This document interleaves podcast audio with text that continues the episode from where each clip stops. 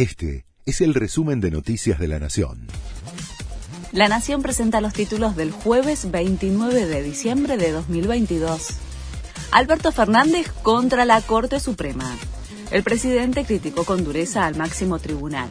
La Corte se extralimitó de modo grave. No me puede decir a mí que le pague a la ciudad.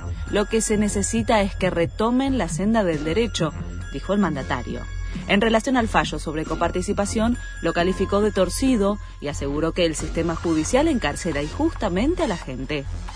El gobierno analiza subir impuestos para pagarle a la ciudad sin tocar los fondos extras a Kisilov el Ministerio de Economía evalúa la posibilidad de extender un impuesto a los bancos y subir otro al juego online para pagar 200 mil millones de pesos anuales a la ciudad que dispuso la cautelar de la Corte.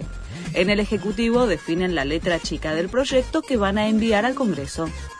Enero llega con aumentos. Los combustibles tendrán un incremento de 4%. Las tarifas del transporte público en el AMBA subirán 40%.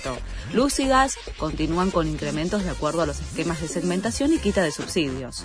También subirá la tarifa de agua, alquileres, la medicina prepaga, el monotributo y habrá un aumento para las empleadas domésticas.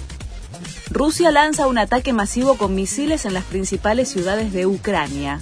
Las autoridades informan intercepciones de misiles sobre Kiev, Odessa y Cherniv.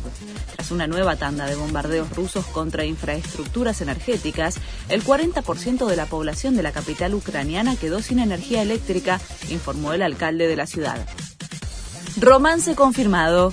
Después de varios meses con el rumor instalado, Zaira Nara y el polista Facundo Pieres asistieron a un evento en Punta del Este y fueron fotografiados cuando conversaban con Susana Jiménez y Marcelo Tinelli.